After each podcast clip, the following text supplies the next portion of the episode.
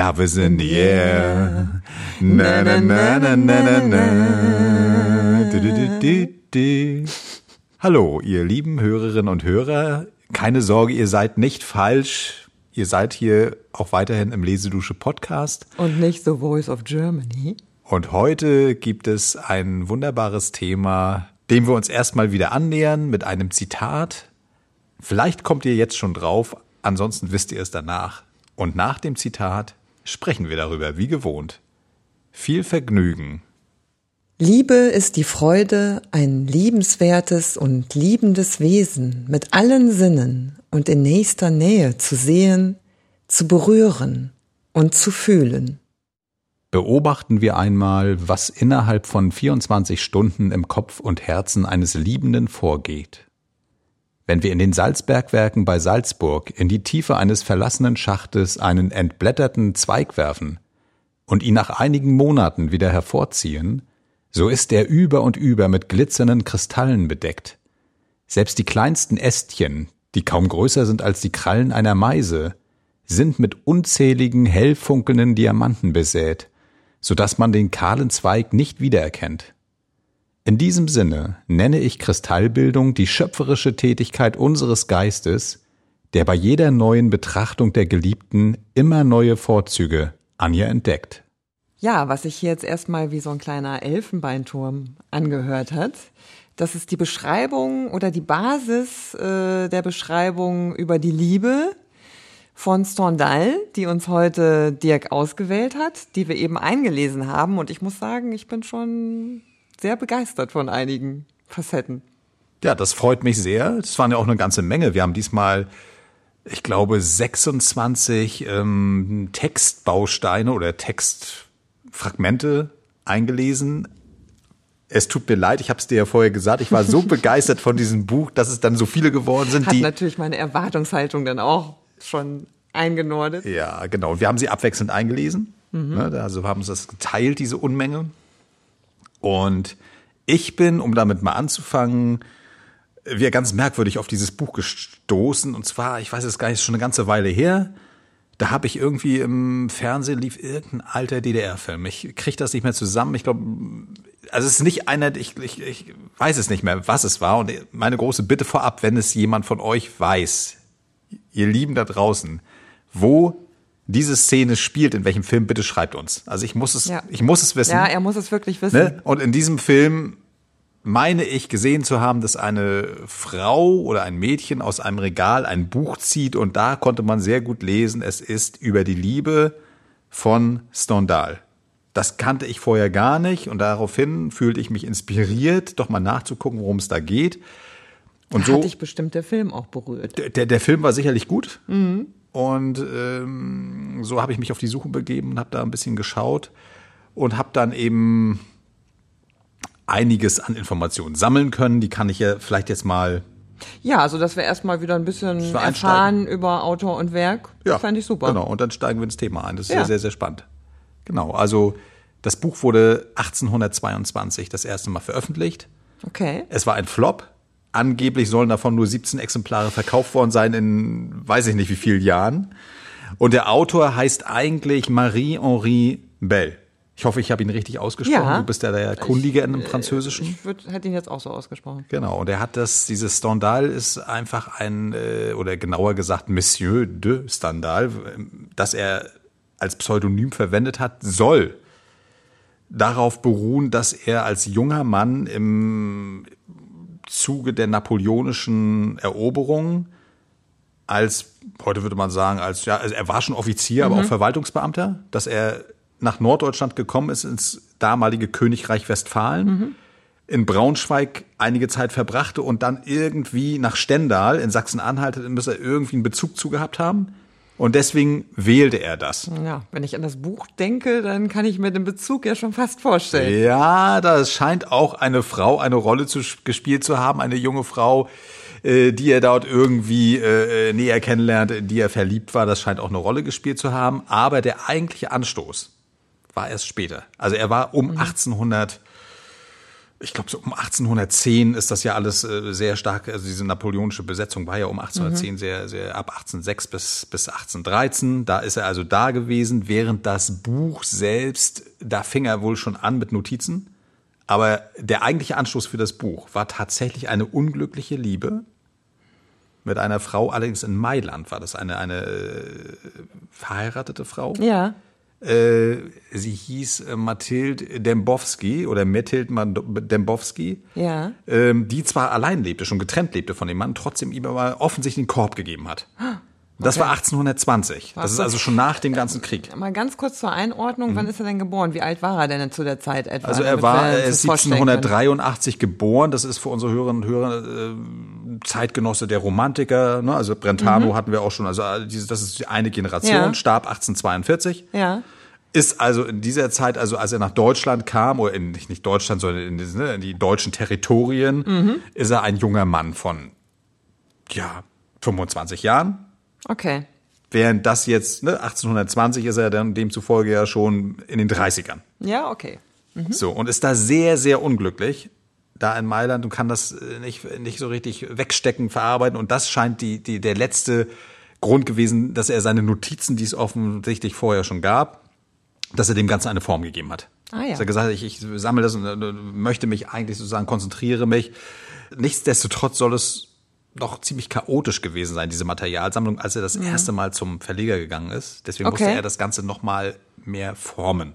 Ah, ja, gut. Mhm. So. Ne? Ja. Und ja, also das zum, zum Rahmen. Und äh, also ich finde, ja, wenn es dann noch geformt wurde, also ich finde wirklich, was ich an dem Text ganz interessant finde, ist, dass es ja fast so eine Systematik ist, so ein bisschen, ja. wie so ein Handbuch über die Untiefen, in die man geraten kann äh, als Liebender und wie man da auch vielleicht wieder rauskommt und auch so ganz menschliche Dinge, wo ich gedacht habe, ja, das kann man sich wirklich direkt mhm. vorstellen, was da jetzt gerade passiert. Und es ist sehr, fast so systematisch wie die Beschreibung dieser Basis. Sag da doch mal kurz was dazu, zu dieser mit Kristallbildung. Dem, mit dem Zweiglein. Ja. Ja, verrückte genau. Also Geschichte. Das ist, also die Kristallbildung ist für, für ihn ein, äh, ein, ein Hilfsmittel eine Analogie, um das besser verständlich zu machen, dass das ein Prozess ist, das Ganze. Mhm. Also er äh, beschäftigt sich später auch noch damit, dass der Liebe wie ein Blitz einschlägt. Aber mhm. so ist es nicht, sondern mhm. es ist für ihn eine Abfolge. Er nennt sein ganzes Buch ja auch so ein bisschen, äh, er hat es auch Physiologie der Liebe genannt, also eine Beschreibung eines mhm. Prozesses, eines fast körperlichen mhm. äh, äh, Ansatzes und ähm, stellt das Verlieben damit hängt das zusammen. Also die Kristallbildung ist ein Bestandteil des Verliebens. Mhm. Und zwar meint er bei dem Verlieben immer die, haben wir auch später noch, die leidenschaftliche Liebe. Er unterteilt, also er ist da so ganz, ganz am Anfang sehr kategorisch, sehr systematisch. Das mit nachher schwächt sich das ab. Unterscheidet er verschiedene Arten der Liebe. Und die leidenschaftliche Liebe ist die echte Liebe. Da würden wir sagen, das ist das, was wir auch alle zusammen können, äh, kennen und erlebt haben und erleben, hoffentlich immer mal wieder. Also die so tief reingeht. Die wirklich so. Äh, gefühlig ist. Ja. Er, es gibt auch noch die galante Liebe. Das ist etwas, das man sich damit irgendwas brüsten möchte. Die Liebe aus Eitelkeit. Ja. Ne, das ist, äh, das ist noch aus der höfischen Tradition noch kommt, aus dem, wo er herkommt, aus der Zeit des, mhm Hofes in Versailles zum mhm, Beispiel. Mhm, äh, ja, das ist also, das schwächt sich dann auch ab. Da sagt er auch irgendwo am Rande, das kommt jetzt mit den neuen Regierungsformen, mit diesen äh, bürgerlichen Regierungen, Demokratie fast mhm, schon, mhm. schwächt sich das ab. Okay. So, und dann eben Liebe aus Eitelkeit ist, man schmückt sich irgendwie. Schmückt Mann sich schmückt sich mit der Frau, Frau schmückt sich mit Mann. Wie mhm. beides. Mhm. Ja, er hat ja, glaube ich, habe ich jetzt bei der Vorbereitung kurz gelesen, auch mal gesagt, also er schätzt äh, den Werther mehr als den Don Juan. Ja. Das, das sagt ja. ja schon viel darüber aus. Ja, genau, genau das passt sehr gut. So, also wir sprechen über die leidenschaftliche Liebe und da gibt es, versucht er dieses Entstehen eben mit diesem Bild des, der Kristallbildung zu verdeutlichen, weil es ein gestufter Prozess ist. Es gibt zunächst mal eine Art von Bewunderung, es gibt eine, eine Hoffnung. Und nochmal ganz kurz, ja. diese Kristallbildung ist ja wirklich was, was er erlebt hat in Österreich in so einem Salzstoff. Das ist richtig. Ne? Er war das, in der Nähe von, von, von Salzburg, in Hallein oder Halle, ja, Hallein, ja. Da, da ist er tatsächlich gewesen im Zuge seiner ganzen Reisen. Ja. Und hat da tatsächlich gesehen, wie eben sich diese Salzkristalle an diesen äh, Gegenständen ja. bilden. Mhm. Das ist also tatsächlich irgendwie, irgendwas ist äh, nach einer gewissen Zeit, egal was es ist, ist auf einmal mit Kristallen bewachsen. Ja. Und das nimmt er sich als Bild, weil ihm das offensichtlich sehr äh, selbst geholfen hat, um das zu verstehen, diesen Prozess. Dass es, es gibt eine Bewunderung, es gibt eine Hoffnung am Anfang zwischen zwei Menschen, formt sich da so leise was und auf einmal äh, kommt diese Kristallbildung zustande. Das heißt, auf einmal siehst du, wenn du dich verliebst, ganz viele positive, immer mehr, wie dieses Kristall mhm. wächst, so wegwachsen in deinem Kopf als Illusion. Mhm. Sagt er auch immer mhm. wieder, es ist eine Illusion, die ganzen positiven Eigenschaften, die dieser Mensch hat. Alles Mögliche. Das sind alles, immer mehr wird das, immer mehr. Und du denkst, das ist Wahnsinn. Das, ja. das gibt es Dann nicht nochmal auf der Welt. Ne? es zu verlieren. Erstmal bist du, ja, genau, also erstmal bist du begeistert, dann auf einmal, das ist jetzt sozusagen ein ganz schwerer Rückschlag, ja. kommt eben diese Angst, es zu verlieren, beziehungsweise Zweifel, mhm. dass du das zwar so empfindest, aber der andere ah, oder die andere okay. nicht. Ja. Dass die dich gar nicht, dass sie das nicht, dass es nicht umgekehrt wird, dieses Gefühl. Ja. Und dass du das nicht haben kannst deswegen. Weil es ja immer ein Einverständnis ist zwischen zweien. Ah, okay. Das ist dieser Zweifel, der furchtbare mhm. Zweifel, den wir in unseren Textstellen ja auch beschreiben. Mhm so, und das muss überwunden werden. Durch irgendein Zeichen und so, dann setzt die zweite Kristallbildung. Also die Kristallbildung ist ein zweistufiger Prozess. Ich will das nicht komplizieren, aber nicht zu physikalisch. Wenn der Zweifel ja. überwunden wird, dann ist es die Kristall, dann wird das wirklich totale Euphorie. Mhm. Und dann ist es auch eine Sicherheit, eine gewisse Sicherheit. Und dann sagt er ja irgendwo so, das ist das Schönste überhaupt, weil dann ist es irgendwie nicht mehr äh, umkämpft. Ja. Das Gefühl. Oder die Illusion äh, ist ich glaube zumindest, dann hat man einmal, so wie ich das jetzt auch verstanden habe in den weiteren Textstellen, dann hat man einmal verstanden, dass es so ein Auf und Ab auch gibt. Es gibt ein Auf in, und Ab, ja. In der, in der Gewichtung auch der Gefühle. Und wenn man das aber einmal erlebt hat, dass es dann wieder hochgeht und man in dieses ruhigere, sichere Gewässer wieder kommen kann, genau, genau. geht man auch vertrauensvoller dann genau. äh, vielleicht mit dem Verlauf der Beziehung. Bisschen, ne? Das ist ja auch wirklich schon sehr psychologisch dann irgendwie, ne? Also das ja. dann auch, du kriegst dann irgendein Zeichen. Mhm. So erklärt er das. Also du kriegst mhm. ein Zeichen von der anderen Seite, dass es genauso ist. Mhm. Und dann hast du eben die Liebe. Dann ist sie da. Ja. Das ist dann eigentlich die, dieser Prozess, der dann erstmal beendet ist. Aber er sagt auch, und das fand ich sehr, sehr interessant, also es sind auch ganz viele neue, also moderne mhm. Sachen drin, dass das nie beendet ist. Ja. Sondern es gibt immer wieder diese kleinen Zweifel, die du immer wieder hast in ja, jeder Beziehung. Es bröckelt immer wieder. Immer wieder gibt es so irgendwelche mhm. Sachen, die Unsicherheit stiften. Ja. Das ist aber wichtig, um die Liebe zu erhalten, weil das immer wieder von vorne diese Kristallbildung sich doch immer wieder, wenn auch nicht mehr so, mhm. so massiv, so doch mhm. im Kleinen immer weitergeht. Ja. Das fand ich ganz reizend irgendwie, dieses, ja. dieses Bild, ja. weil es sie auch irgendwie so sagt, ja, ja, das arbeitet immer und das ist ja auch das, was äh, jeder, der lange irgendwo äh, zusammen ist oder mhm.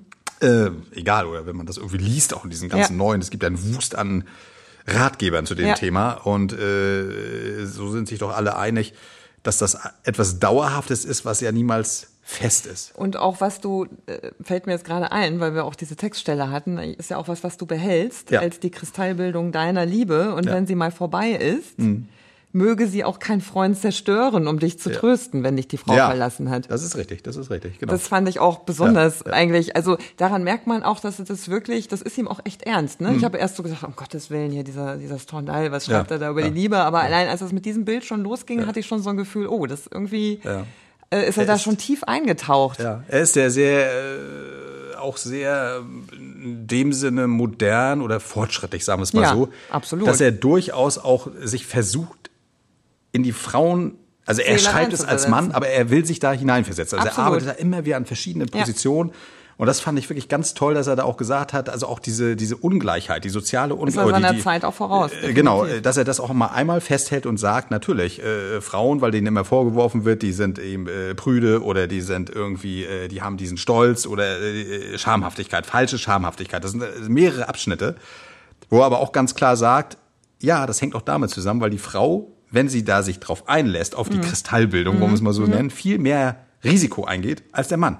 Ja. Zu seiner Zeit. Und das ist auch egal, ja. welcher Stand das ist, sondern ja, es ist viel mehr Risiko. Deswegen ist es für sie auch viel, am Ende des Tages sozial. Ein Schutz oder. Ein Schutz, ein sozialer Schutz, äh, um da nicht komplett abzustürzen in so einer mhm. Gesellschaft, ne?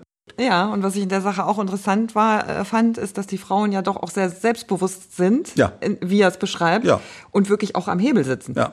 Also das merkt man schon sehr stark, ja. dass, dass er schon darum weiß, um die Stärke der Frauen, äh, wie die das alles so leiten und lenken können. Ja, also ne? es deutet sich schon an. Ich meine, es ist natürlich diese männliche Perspektive. Ich habe das auch gemerkt bei der Auswahl der Textstellen. Du hast natürlich viele Textstellen, die kannst du heute einfach ja. nicht mehr bringen.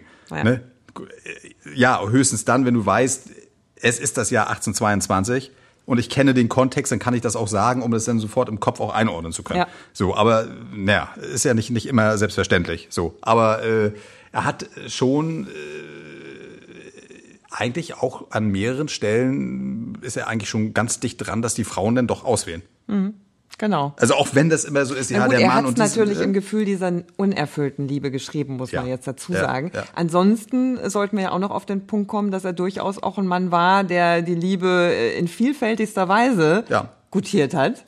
Äh, auch richtig. auf allen seinen Reisen und auch, äh, er hat zwar nie die Liebe seines Lebens gefunden, Hm. sozusagen, also zumindest auch nicht in einer Ehe manifestiert oder ähnliches. Er hatte schon die Liebe seines Lebens, aber Hm. Mit der hat es nicht geklappt.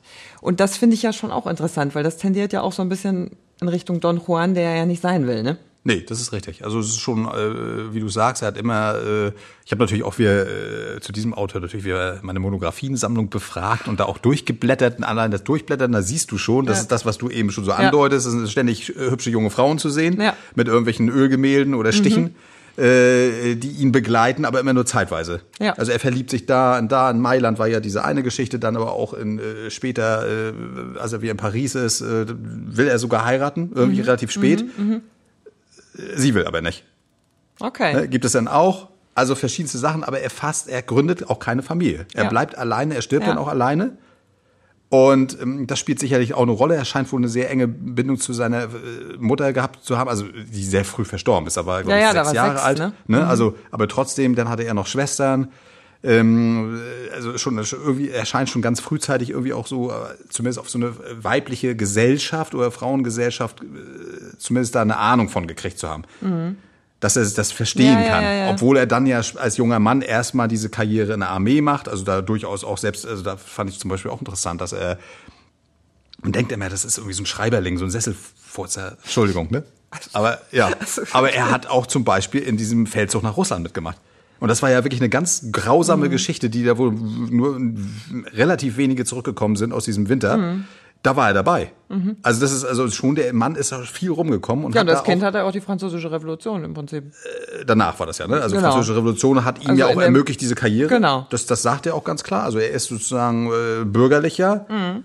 will einen Adelstitel dann später haben. Das hat nie geklappt. Trotzdem nennt er sich De. So hat er dann einfach gemacht. Egal, war dann auch Mhm. egal. Ne? Und äh, ist aber viel rumgekommen und hat sehr viele Menschenkenntnis gesammelt. Das kann man auf jeden Fall sagen. Sowohl in diesem Bereich Mhm. Ja. jetzt äh, Ja. äh, politisch-militärisch als auch dann äh, später. Eine Stärke, das Ja. Beobachten, ne? Ja, ja, das finde ich ja so toll. Und das wiederzugeben. Das, deswegen habe ich ne? mich da auch so rein äh, vertieft. Das hat mir wirklich viel Freude gemacht, so ähnlich wie Seneca, den wir neulich hatten. So ist er auch einer, der äh, das wirklich sehr gut auf den Punkt bringt. Das ist auch egal. Das sind ja auch verschiedene Facetten, die er noch durchleuchtet. Die Eifersucht, ne, dann diese diese äh, Geschichte. Was machst du als Freund? Als Dritter von außen, wenn die sich streiten. So. Oder Untreue. Wie, wie, Ja. wie, Untreue. Soll ich verzeihen, soll ich nicht verzeihen? Das sind also so, also er leuchtet das alles penibel aus. Dieser Prozess des Verliebens ist schon sehr groß. Aber er leuchtet das dann auch aus, dann in dem Moment die Beziehung an sich, wie man es heute, würde Ja. man sagen, so ein paar Ja. Probleme oder äh, Beziehungsprobleme, das leuchtet er auch alles aus. Und ich glaube, er macht es tatsächlich, so ist auch mein Eindruck, auch noch bei anderen Werken, die er geschrieben hat. Also über seine Kindheit hat er ja auch quasi noch rückblickend Mhm. Ja. Werk geschrieben oder seine tagebuchartigen Aufzeichnungen.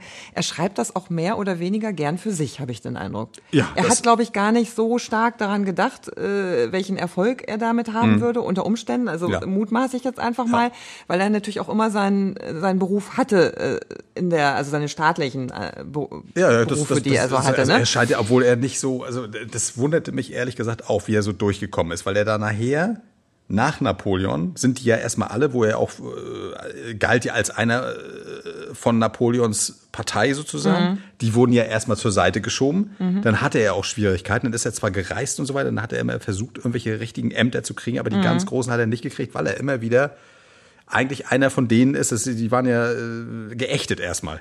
Viele. So, ne? so, dann kamen ja alle die wieder zurück, die vorher Napoleon noch in dem alten äh, Bourbon-Regime waren. Die Okay. haben sich ja die ganzen Posten wiedergeholt. Ne? Restauration. Wir sind in der Restaurationszeit. Biedermeier hatten wir schon. Und insofern hat er da nie so richtig, man fragt mich auch immer, wie, woran hat er gelebt? Aber er hat ja nicht schlecht gelebt, offensichtlich. Ja, also er muss wohl immer ein bisschen knapp bei Kasse gewesen sein Ja. und vom Schreiben konnte er definitiv nicht leben, das ist bekannt. Aber ja, Genau, er hat dann, scheinbar. genau, er hat dann jetzt ist dann dein Büchlein runtergefallen, aber das macht nichts. Das, äh, er hat dann trotzdem Romane ja auch verfasst. Erst Novellen eher, das war ja damals eher in Mode, also kürzere äh, Mhm. Stücke und dann Romane. Aber das ist, wie du sagst, also es ist jetzt nicht der Riesenerfolg gewesen, Ja. obwohl es gelobt wurde. Dann, ich glaub, Rouge et le Noir, ne? Oder so, irgendeiner hat's, nee, Balzac hat's, Also glaube ich. er war nicht so viel, ich habe mal ein bisschen geblättert, Mhm. das ist ja auch mal so schön in der Monographie, um darauf nochmal zurückzukommen in diesen Monographien, da sind ja immer auch so Zitate von äh, Zeitgenossen Ja. oder auch von bisschen Späteren. Mhm. späteren Rezensenten. Und da kommt doch heraus, dass es nicht so fürchterlich geschätzt wurde, was er Nee, geschrieben er hat. gilt ne? ja deswegen auch als äh, tatsächlich als Mensch vor seiner Zeit. ja, Das wird dann später wird das dann festgehalten. Also seine großen Fans sind ja nachher äh, zum Beispiel Nietzsche. ja, Und das, das, stimmt. passt das auch stimmt. total, weil wenn du den Nietzsche dann auch mal, also die, die zum Beispiel menschliches allzu menschliches, diese Beobachtung über den Menschen, Mhm. das ist ja ganz ähnlich. Sehr klar und, und also Mhm. faszinierend, wie der da irgendwie so alles Mögliche äh, feststellt, wo du sagst, ja klar, natürlich, äh, ist heute Ja. genauso. Und, Und der, Auch sein, den Ansatz, äh, nicht an Gott zu glauben. Äh, zum Beispiel auch, genau, Ist genau. natürlich Das- das- auch eine das- absolute. Spielt da auch Was eine Rolle. Nietzsche und ihn dann auch Oder Stefan hat. Zweig zum Beispiel hat ja dann auch diese Biografien geschrieben über eben, ne, die hatten wir ja alle schon am Wickel, Unterschiedliche. Mhm. weil sagt Dostojewski und der ist da ja auch mit drin. Ja. Der, und der sagt es auch ganz klar, das ist eigentlich einer, der zu früh gelebt hat. Der war mit Ja. seinem ganzen Gedanken und, und Ja. das stimmt ja auch. Das merkt Ja. man ja auch in diesem das, äh, Buch über die Liebe, Mhm. dass er da viel weiter schon vorne ist. Wenn man das mal überlegt, ich meine, das ist 1822, Ja, das ist die Wahnsinn. schlimmste Restaurant. Also das ist Ja, ja, wirklich- du hast recht. Man ist ja immer schnell, man vermischt das ja immer Ja, ja, schnell, ja, aber das ja. ist wirklich. Ja, und er äh, hatte auch das, ganz viele, also auch wenn ihr das, also auf jeden Fall das Buch holen, gibt's bei Insel und was weiß ich, also es gibt's in mehreren Auflagen, äh, Ausgaben. Und es ist auch gespickt mit Beispielen. Also Mhm. allein das macht es schon nett, dass er auch vieles aufgeschnappt hat. Entweder hat er das von irgendwem erzählt bekommen oder er hat äh, irgendwie, äh, was weiß ich, äh, was gelesen dazu oder auch selber äh, erlebt in Berlin, äh, also auch wie Schicksale von, von jungen Frauen, die da irgendwie äh, furchtbar gescheitert sind. Ne? Das also er hat auch ganz viele Sachen, wo er auch sieht, genau das ist das Problem. Ah, okay. Ne, Er macht das jetzt Fallbeispiele, das ist ja, schon äh, Er macht ja jetzt hier wie moderne äh, psychologische Ja, also äh, Beschreibung mit Fallbeispielen. Ja, das macht ja, ist Genau, heutzutage immer ja ein drin. Also Riesenthema. das hast du immer drin. Beispiele sind da ständig drin. Das ist nicht so, so ein trockenes Lehrbuch, sondern okay. und das macht echt Spaß. Ne? Und das ist auch irgendwie so positiv. Ich finde Ja. das auch wirklich durch und durch positiv. Das, Schön. macht dir, das, das gibt dir einfach das Herz. Es macht dir das Herz auf. Na, klasse. Also das gutes insofern macht es bitte. Liebe macht das Herz auf. Ja, Zumindest, wenn man es sie mit Stendhal erkundet. Ja. Und insofern sei euch dieses Buch ans Herz gelegt und äh, diese Stellen, die wir da erwähnt haben, die könnt ihr euch anhören. Der Link Verlinken steht wir ne? wie immer wie immer im Text. Und wir wünschen euch viel. Spaß damit und hören uns nächste Woche wieder. Ja. Tschüss, tschüss. Tschüss. Lesedusche. Entdecke die wohltuende Wirkung des Lauschens.